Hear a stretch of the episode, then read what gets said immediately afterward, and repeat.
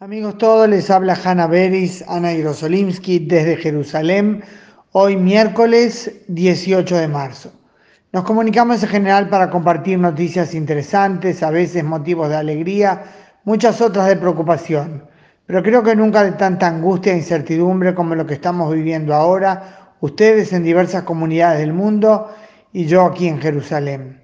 Ustedes no me necesitan para evaluar lo que pasa en vuestros países, sino para saber lo que ocurre en Israel.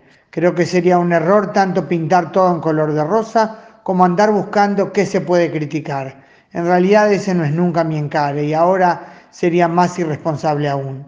Mi impresión clara es que Israel no se durmió y comenzó a organizarse bastante a tiempo para responder, responder a la crisis que se venía evidentemente desde el Oriente y de Europa.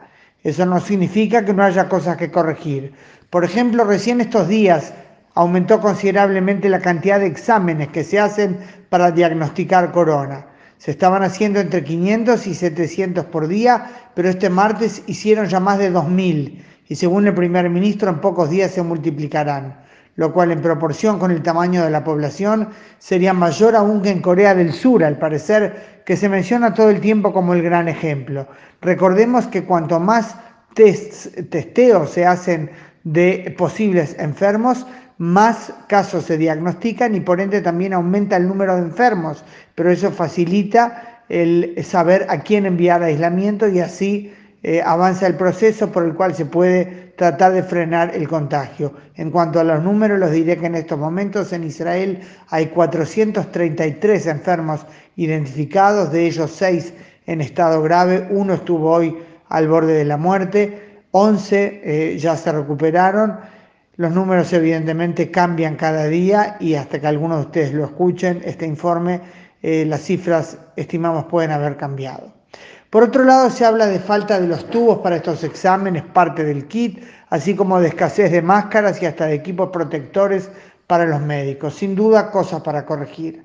Algo en lo que creo Israel se ha destacado fue en la rapidez para tomar medidas drásticas que al principio muchos calificaron de exageradas y que hoy queda claro eran ineludibles, más que nada el cierre de fronteras a quienes vienen del exterior, sean de donde sea. Una novedad en la lucha contra el virus corona ha sido motivo de especial polémica. Netanyahu decidió utilizar tecnología digital a la que se recurre en general en el Shabak, el Servicio General de Seguridad en el marco de la guerra antiterrorista, para ubicar a ciudadanos que hayan estado cerca de un enfermo de corona a fin de advertirles que entren de inmediato aislamiento domiciliario. Hubo quienes pusieron el grito en el cielo acusando a Netanyahu de querer espiar a la gente, diciendo que uno sabe cómo empiezan esas cosas y no cómo terminan.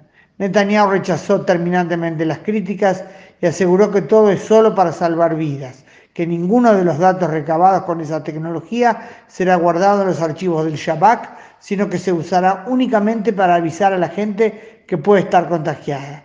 El paso se dio con la aprobación del asesor legal del gobierno, pero no de la Comisión de Asuntos Exteriores y Seguridad del Parlamento, lo cual en sí es problemático, es verdad, pero para el primer ministro la clave es ver esto como una situación de emergencia.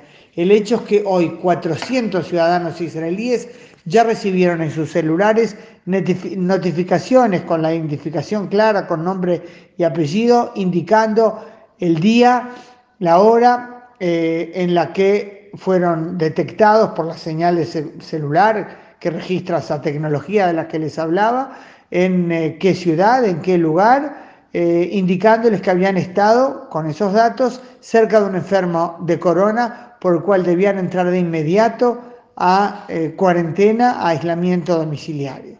Las discusiones aquí no terminan nunca, ni siquiera con corona.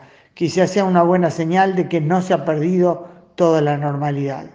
Para terminar, les cuento que el gran rabino sefaradí de Israel publicó que todos los ciudadanos de Israel deben estar accesibles por teléfono durante el Shabbat, por si el Ministerio de Salud Pública les debe avisar que fue diagnosticado, que alguien fue diagnosticado con corona o que estuvo cerca de un enfermo y debe entrar en cuarentena.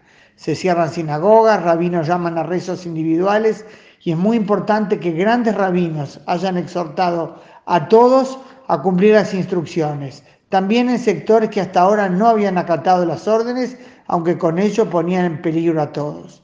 El llamado más fuerte fue de Chabad en Israel, que exhortó a la población y a sus comunidades a informar a las autoridades si alguien está violando las instrucciones y poniendo con ello en riesgo a todo su entorno. No son días fáciles, amigos, pero seguiremos adelante. No podemos concebir siquiera ninguna otra opción. Hanna Beris, Ana Jerosolimsky, desde Jerusalén, hoy miércoles 18 de marzo.